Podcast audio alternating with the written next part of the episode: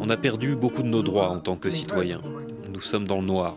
Il y a trois semaines, des tirs d'artillerie ont touché une famille qui était en train de dîner.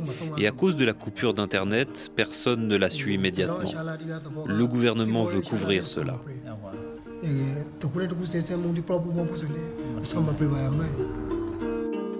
RFI, grand reportage. Le magazine de la rédaction vous emmène aujourd'hui en Birmanie, un pays miné par de nombreux conflits ethniques.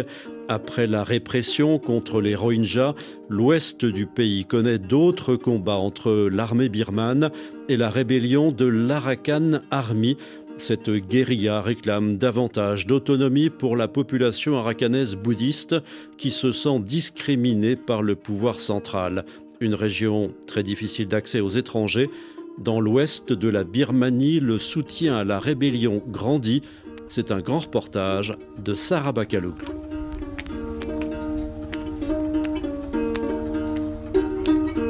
Nous sommes ici à Mraou, une petite ville connue pour son site archéologique et ses pagodes construites au XVIe siècle, lorsque l'État de l'Arakan était un royaume indépendant et Mraou sa capitale. Mais depuis mars dernier résonnent dans la ville les bruits des tirs d'artillerie, signe des combats entre l'armée birmane et les rebelles de l'Arakan Army. En haut d'un escalier en pierre qui donne sur un monastère caché, les deux moines responsables des lieux tiennent à nous expliquer la situation. Avant, l'Arakan n'était pas une région de Birmanie, c'était un royaume indépendant. Maintenant, on vit sous la domination du gouvernement, de la majorité bamar du pays.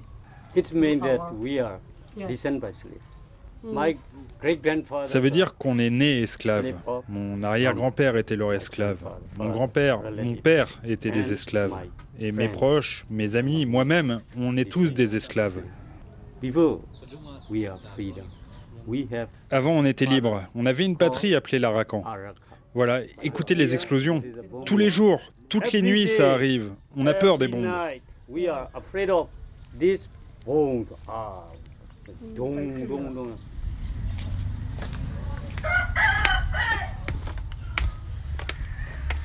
Beaucoup d'Arakanais ont toujours en tête le passé glorieux de leur région avant que les Birmans ne l'envahissent en 1784. La guérilla de l'Arakan Army demande donc plus d'autonomie pour cet État et pour l'ethnie arakanaise. Fondée en 2009, on estime que la rébellion compte aujourd'hui plus de 7000 soldats. Ils s'entraînent dans le nord du pays, soutenus par d'autres groupes ethniques armés, et sont accusés par l'armée birmane de se financer grâce au trafic de drogue.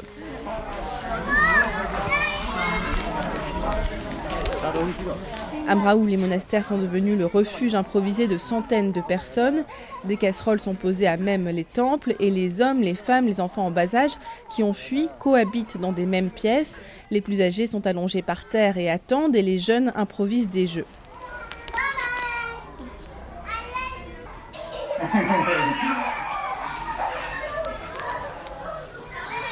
Dans tous les camps que nous visitons, les responsables disent ne recevoir aucune aide du gouvernement ou alors de manière très minime. Cette femme au visage fatigué, arrivée ici avec ses six enfants, témoigne.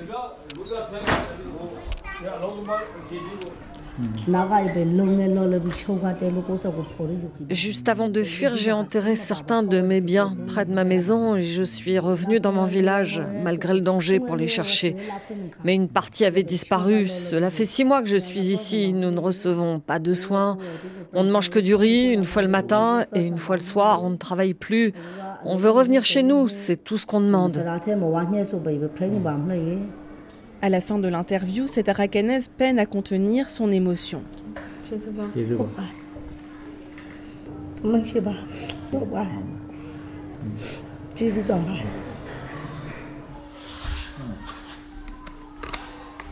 Les combats se sont intensifiés depuis janvier après que les rebelles ont attaqué des postes de police le jour de la fête de l'indépendance du pays. Bilan 13 morts parmi l'armée. Selon le congrès ethnique arakanais, il y a aujourd'hui plus de 60 000 déplacés dans la région. Nous rencontrons cet homme de 36 ans.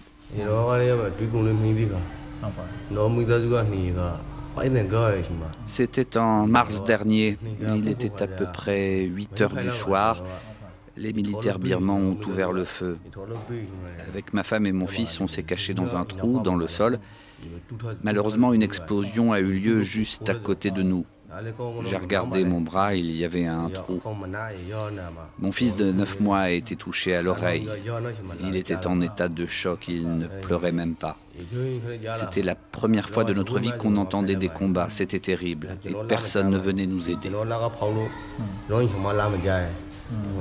Cet Arakané nous montre les cicatrices sur son avant-bras, encore très visibles après quelques mois.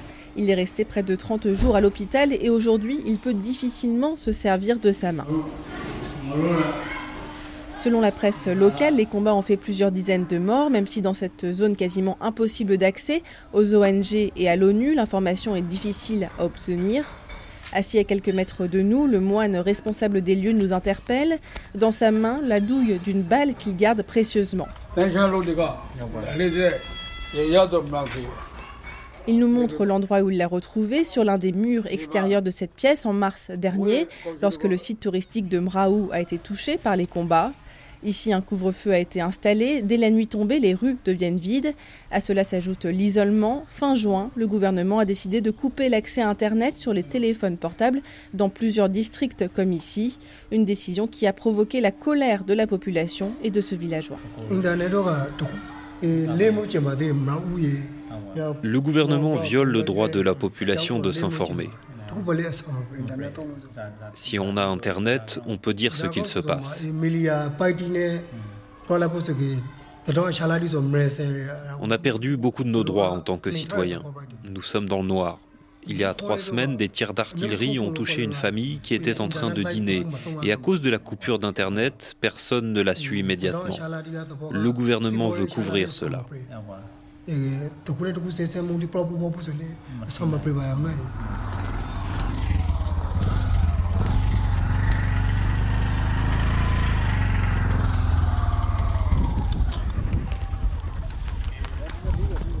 Les autorités birmanes ont déclaré qu'Internet était utilisé par la rébellion pour porter atteinte à la paix et coordonner des activités illégales. Pour Amnesty International, cet ordre du gouvernement est préoccupant, d'autant plus dans une région où les militaires birmans commettent des crimes de guerre.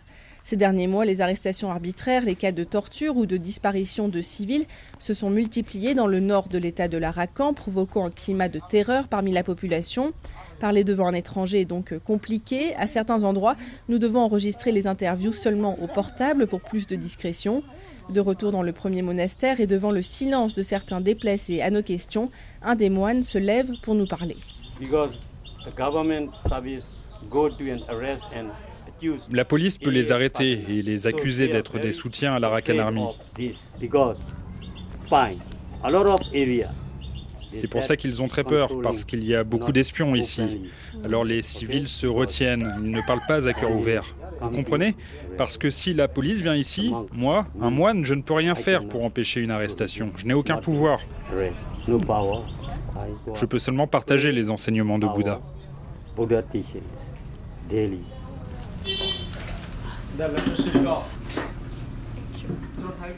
Ce risque d'arrestation arbitraire pousse de plus en plus de personnes à rejoindre les rangs de l'Arakan Army, selon certains locaux. Un soutien grandissant qui est flagrant pour un jeune responsable d'une association locale que nous rencontrons dans ses bureaux à Mraou.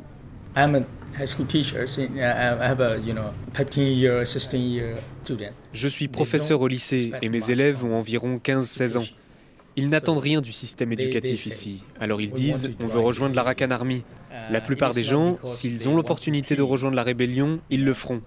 Pas parce qu'ils veulent tuer des soldats, mais parce qu'ils n'ont pas le choix. Si l'Arakan Army s'affaiblit, notre futur sera brisé. L'Arakan Army, c'est la meilleure solution pour notre futur. Et la plupart des gens sont de cet avis. Un combat pour préserver l'identité arakanaise que beaucoup considèrent en danger dans la région, à la fois face à la majorité bamar du pays, mais aussi face aux Rohingyas. Les membres de cette minorité musulmane sont perçus par le gouvernement birman ainsi que par les Arakanais comme des immigrants illégaux venus du Bangladesh, ce qui explique pourquoi certains Arakanais ont prêté main forte aux soldats birmans contre ces Rohingyas en 2017. Aujourd'hui, 600 000 d'entre eux vivent toujours dans l'état de l'Arakan. La plupart des Arakanais ici pensent que leur région est prise entre un risque d'islamisation et de bamarisation et que leur identité va bientôt se perdre. Parce que d'un côté, le Bangladesh est un petit pays avec une forte population qui rentre en Birmanie par vagues et qui veulent nous prendre nos terres. Et de l'autre côté, les Arakanais et les Bamars ont la même culture, une langue qui se ressemble ainsi que des croyances semblables.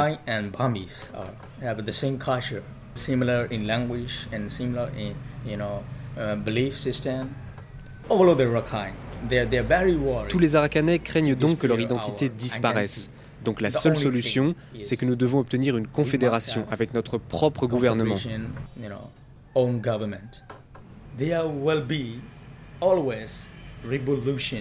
Il y aura toujours des tentatives de révolution dans notre région, tant que nous n'aurons pas une fédération ou l'indépendance. Il y aura toujours des révolutions.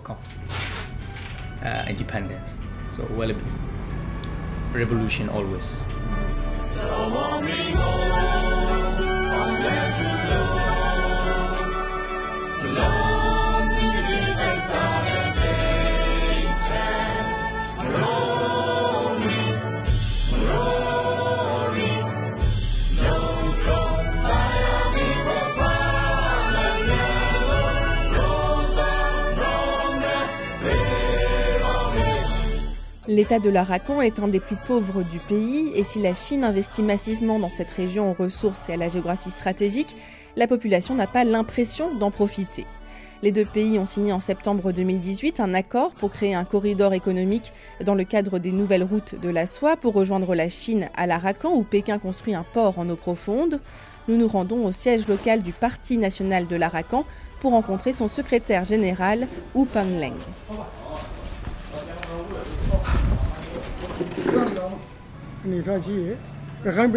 L'État de l'Arakan est riche en ressources naturelles.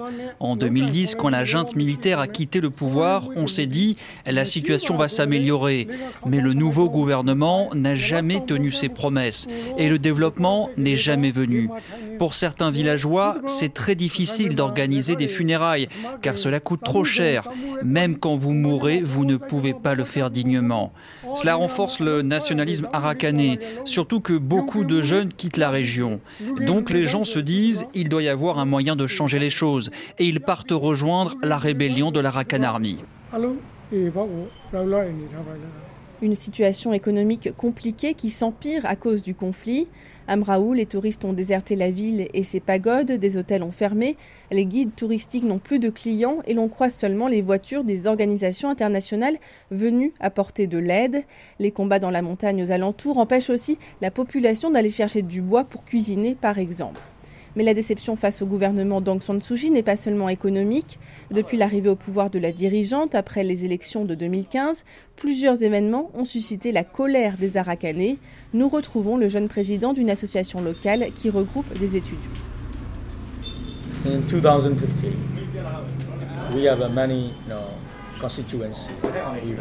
Lors des élections de 2015, le Parti national de l'Arakan a gagné beaucoup de sièges.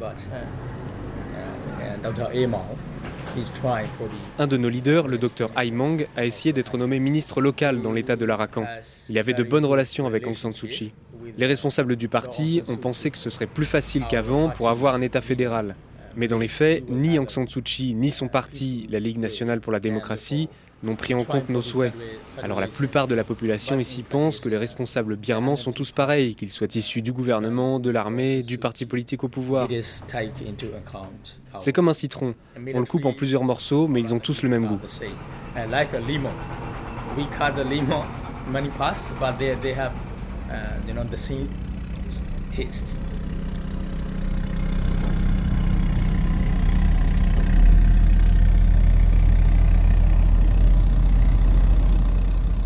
La guérilla de l'Arakan Army a été exclue par les militaires birmans des négociations de paix qui ont abouti à un accord en 2015 avec huit groupes armés.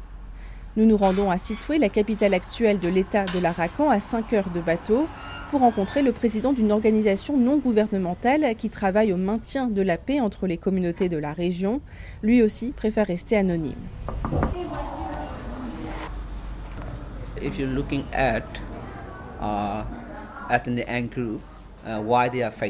Si vous observez les groupes armés ethniques et les raisons pour lesquelles ils se battent depuis 2011, je pense que c'est parce qu'ils aimeraient faire partie de la transition actuelle vers la démocratie.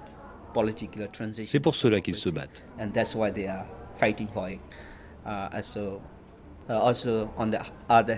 Mais en Birmanie, si vous n'avez ni pouvoir ni argent, vous n'avez pas de place à la table des négociations. Personne ne va vous écouter.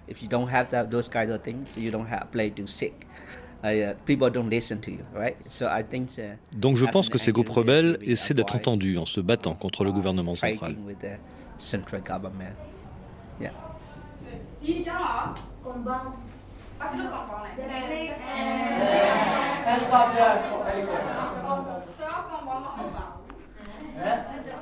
Dans les locaux de son organisation, plusieurs jeunes Arakanais suivent une formation d'un an pour acquérir des compétences, en anglais par exemple, mais aussi sur les concepts de démocratie et les droits de l'homme.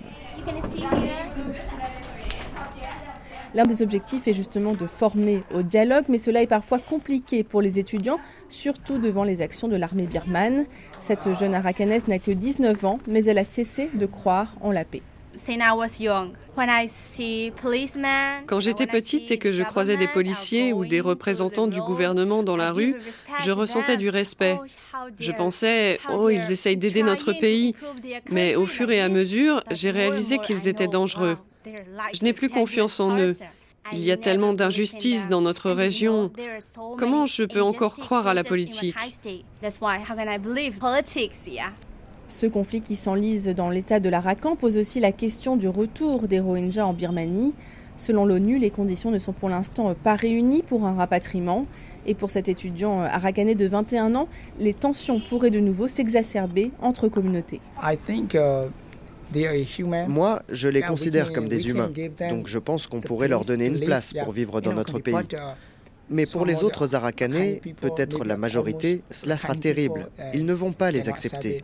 Ils voudront les tuer. Si les Rohingyas reviennent dans l'état de l'Arakan, il y aura des combats. Dans la région, beaucoup se demandent si les élections générales prévues à l'automne 2020 euh, seront possibles ici dans l'Arakan à cause du conflit. Certains nous confient que cette guerre sert bien les intérêts des militaires qui veulent montrer à quel point ils sont indispensables à la sécurité du pays, surtout à un moment où le gouvernement civil tente lui de changer la constitution pour donner moins de poids à l'armée en Birmanie.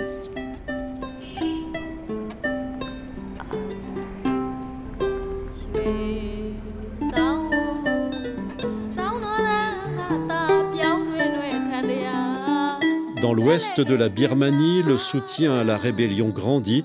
Un grand reportage de Sarah Bakaloglu, réalisation Victor Hull, un magazine à retrouver sur le site de RFI.